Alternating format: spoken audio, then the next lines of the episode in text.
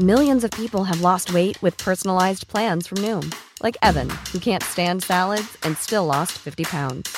Salads, generally, for most people, are the easy button, right? For me, that wasn't an option. I never really was a salad guy. That's just not who I am. But Noom worked for me. Get your personalized plan today at Noom.com. Real Noom user compensated to provide their story. In four weeks, the typical Noom user can expect to lose one to two pounds per week. Individual results may vary. Dixo presenta Factor Kaiser con Max Kaiser. Dixo is back. Una nueva manera de acercarse a la realidad y de buscar la verdad. Información trascendente. Factor de cambio. Factor Kaiser. Sancionar injurias al Mesías. Arranque el concurso del más lambiscón.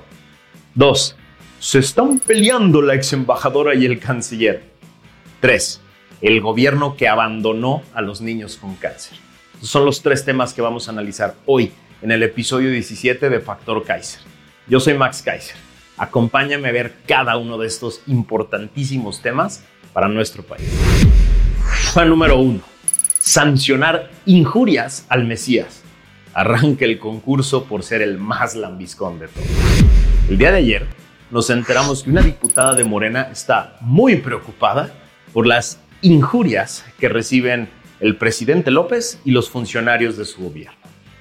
La diputada zacatecana Beneley Yocabez Hernández Ruedas propuso elevar los castigos por injurias al mandatario federal, al secretario y secretarios del gabinete, a los ministros, a gobernadores, a legisladores y al fiscal general de la República.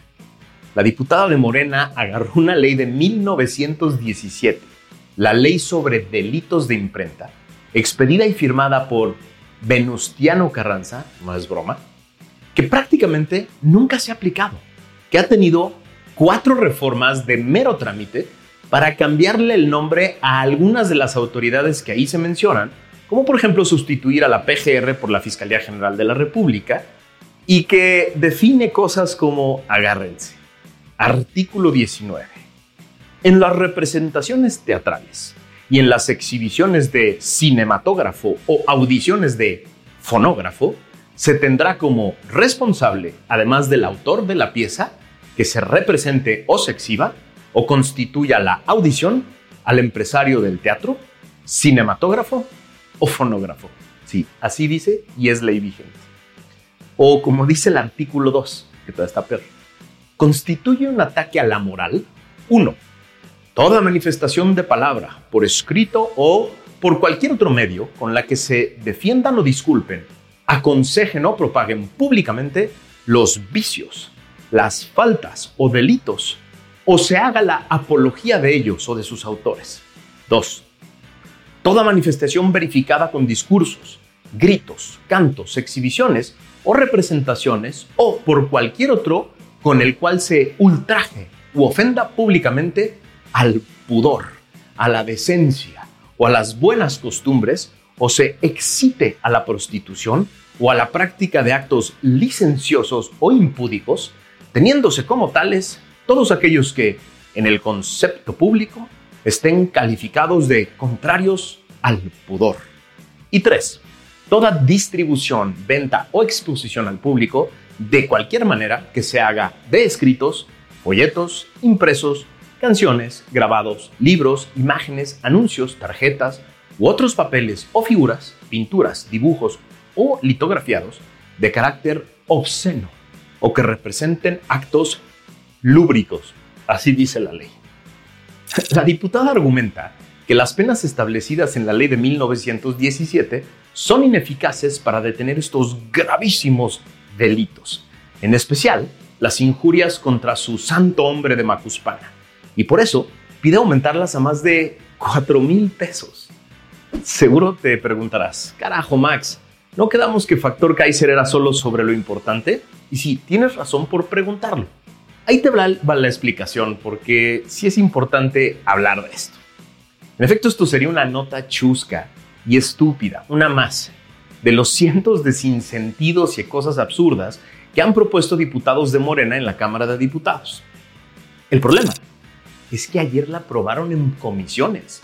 No quedó en una simple ocurrencia, se convirtió en un dictamen porque todos los diputados de Morena y los paleros de sus partidos esclavos ya la aprobaron y pasará al Pleno para su discusión y eventual aprobación. A ver, tengo miedo de que esto se convierta en ley vigente y un día me sancionen a mí por publicar libros como este, que seguro va a ofender al Santón de Macuspana y a sus fanáticos. Nah. La nota es importante para tener en cuenta tres cosas. Uno, ya inició el concurso por ser el fanático más lambiscón de López, porque él es el que define todas las candidaturas de Morena el año que entra. Y veremos todas las idioteces posibles para destacar en esta Lambisco Champions. Dos, una vez más queda perfectamente claro que a los diputados de Morena la constitución les viene guanga, les vale madre, porque son capaces de aprobar cualquier barbaridad, cualquier barbaridad inconstitucional, con tal de agradar a su Mesías. Y tres, el aspirante a tirano y su fiscal no necesitan más herramientas para golpear la libertad de expresión. Y sí, si esta barbaridad se llegara a aprobar, en lo que llegan los amparos y en lo que te puedes defender, es un nuevo instrumento de presión y de golpear la libertad de expresión. Una nueva forma de hacer. Tema número 2. Se están peleando la ex embajadora y el canciller. Abro comillas. Está obsesionada conmigo y ha tratado de golpearme y desprestigiarme en todos los lugares que ha podido. Dijo ayer Chelito Ebrard, muy indignado, en la mañanera, ahí al lado de su jefe. Vuelvo a abrir comillas y a citar. Es un misógino mentiroso que está muy alterado y solo piensa en ser candidato a la presidencia y en agradar a su jefe. Dijo ayer, en una entrevista con Carlos Loret, la ex embajadora de México en Estados Unidos, Marta Barça. En medio de este pleito, hay un tema gravísimo que ya tratamos en un par de episodios de Factor Kaiser, que es el inhumano programa Quédate en México, que Chelito Ebrard negoció a oscuras con el gobierno norteamericano. No solo lo confirma la ex embajadora, sino lo, lo ha presumido en varias ocasiones el expresidente Trump, en tono de burla, y lo describió claramente en su libro Never Give an Inch, Mike Pompeo, el exdirector de la CIA y exsecretario de Estado de la administración de Trump. Pero también, como ya lo hemos platicado en, este programa, lo confirman los hechos, los datos duros, es decir, los miles de migrantes detenidos en México por los 20.000 elementos de la Guardia Nacional que fueron dispuestos a esta tarea. Sí, el muro de Trump pagado por México. Ahí están las escenas, ahí están los datos, ahí está la realidad. Traigo el tema de regreso por tres motivos que me parecen muy interesantes, además del drama migrante. El primero, la imposibilidad absoluta de disentir en este gobierno de cualquier manera. ¿Se imaginan lo peligroso que es un gobierno en el que los expertos y las personas de amplia experiencia en sus temas deben bajar la cabeza y asentir cuando el presidente quiere algo? Sí, señor presidente, lo que usted diga. Un gobierno sin contrapesos internos es un barco a la deriva, que se mueve por el capricho de una sola persona. No conozco a la ex embajadora Bárcena, pero recuerdo muy bien cuando la nombraron que recibió todo tipo de elogios de quien la nombró y de la comentocracia afín al presidente entonces. Es una gran diplomática con muchos años de experiencia, lo decían ellos. Ayer, el propio López la tachó de enemigo, o bueno, adversario, corrigió no solo a ella, sino a León Krause, quien la entrevistó. El mensaje es muy claro para todos los que aún forman parte de este gobierno. Si disientes o criticas, serás brutalmente desterrado. Segundo punto de análisis es lo grave que es tener precandidatos que deben lambisconear al jefe más necio y más soberbio de la historia en lugar de hacer su trabajo.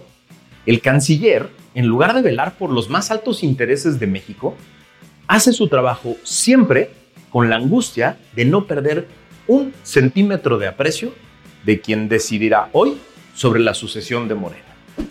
Pero para mí lo más interesante y lo más importante de todo es lo que dejó plantado ayer la ex embajadora en una pregunta que le hizo Carlos Loret.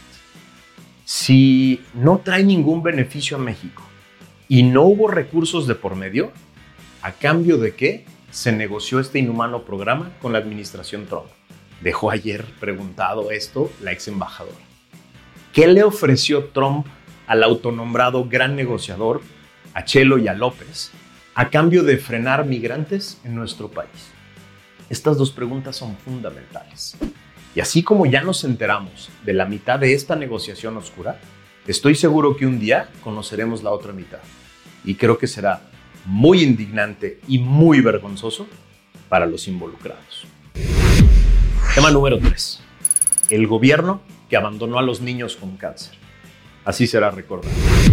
Hoy, 15 de febrero, es el Día Internacional contra el Cáncer Infantil. Y no, no es un día de fiesta. Es un día de reflexión, de hacer conciencia, de generar empatía y de mover a la solidaridad.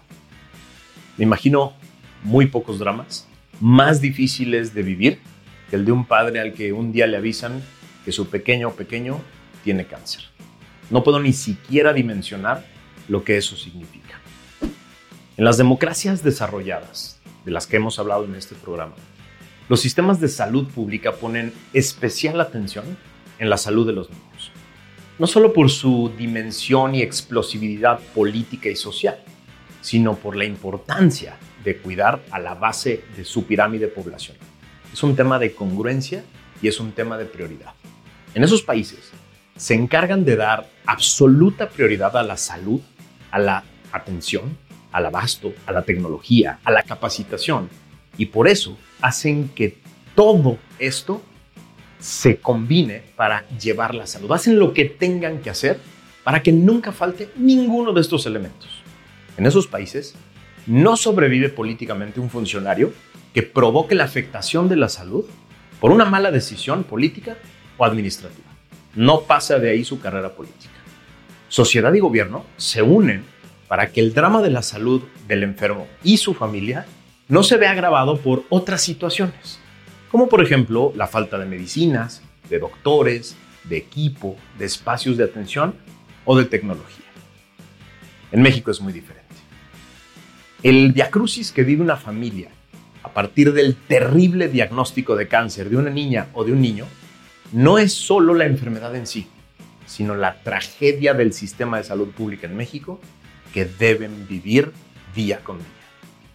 Ahí te van algunos datos generales, no solo para el tema de cáncer, sino para todos los padecimientos.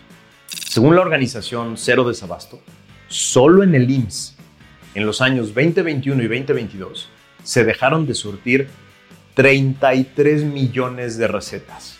Sí, 33 millones de pacientes a los que un médico del IMSS les recetaba algo no obtenían del instituto su medicina y tenían que ver cómo se las arreglaban. 33 millones.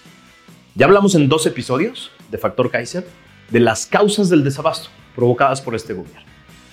Este desabasto de medicinas pega de manera muy especial a los niños con cáncer. Por eso lo traigo de vuelta. Según me han explicado doctores especialistas y quienes dirigen a organizaciones para atender a niños con cáncer y a sus familias, los tratamientos de esta enfermedad son muy complejos y muy delicados y se llevan a través de protocolos muy estrictos que no aceptan un usted disculpe, no hay esa medicina o mire, se la cambiamos por esta otra que viene de la India o de China o de Argentina. Se parecen. No, estos tratamientos no aceptan esos pretextos. Y eso es justo lo que ha pasado en miles de casos que no conozco de oídas, sino de testimonios directos. Son niños y niñas mexicanos, con nombre y apellido. Hoy me pasaron el dato de que el gobierno está comprando, por ejemplo, mercaptopurina, un tratamiento de leucemia aguda muy complejo, a una farmacéutica argentina, sin licencia sanitaria, por adjudicación directa y más cara de la que antes compraba, que sí tenía registro sanitario. ¿Cuántas veces ha hecho esto el gobierno? ¿Con cuántas medicinas y con cuántos tratamientos para tapar el desastre que provocaron? Esto es solo un ejemplo. Pero la tragedia no es solo en medicinas. Me confirman las organizaciones que atienden a niños y a sus familias que hoy conseguir una radioterapia es un milagro. Las familias tienen que viajar muy lejos para conseguir una máquina que sí sirva y esperar mucho tiempo para que les toque a ellos.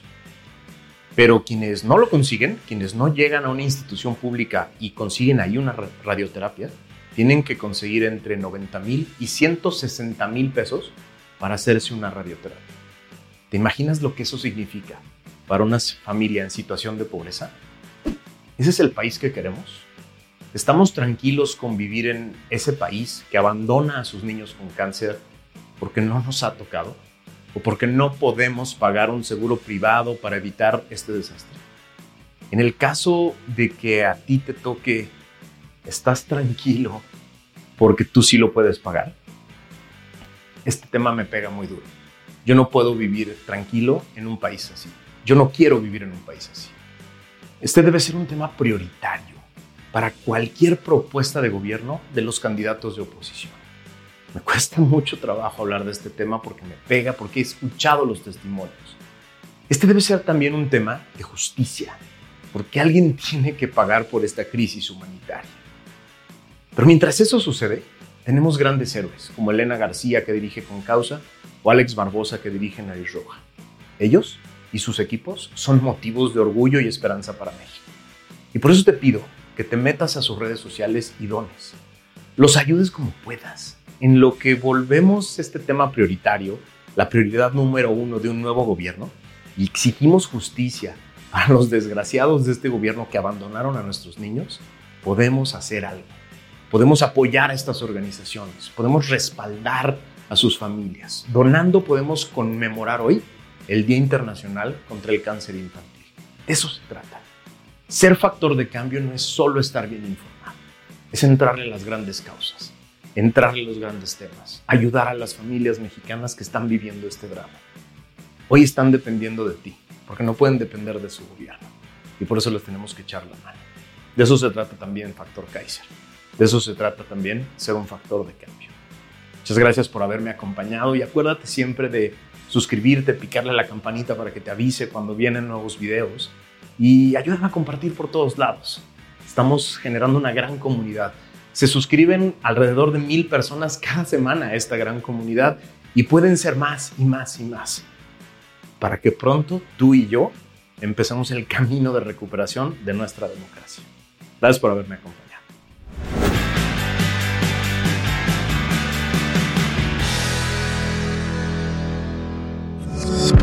Dixo is back. Hey, it's Danny Pellegrino from Everything Iconic. Ready to upgrade your style game without blowing your budget? Check out Quince. They've got all the good stuff shirts and polos, activewear, and fine leather goods, all at 50 to 80% less than other high end brands. And the best part? They're all about safe, ethical, and responsible manufacturing. Get that luxury vibe without the luxury price tag. Hit up quince.com slash upgrade for free shipping and 365 day returns on your next order. That's quince.com slash upgrade.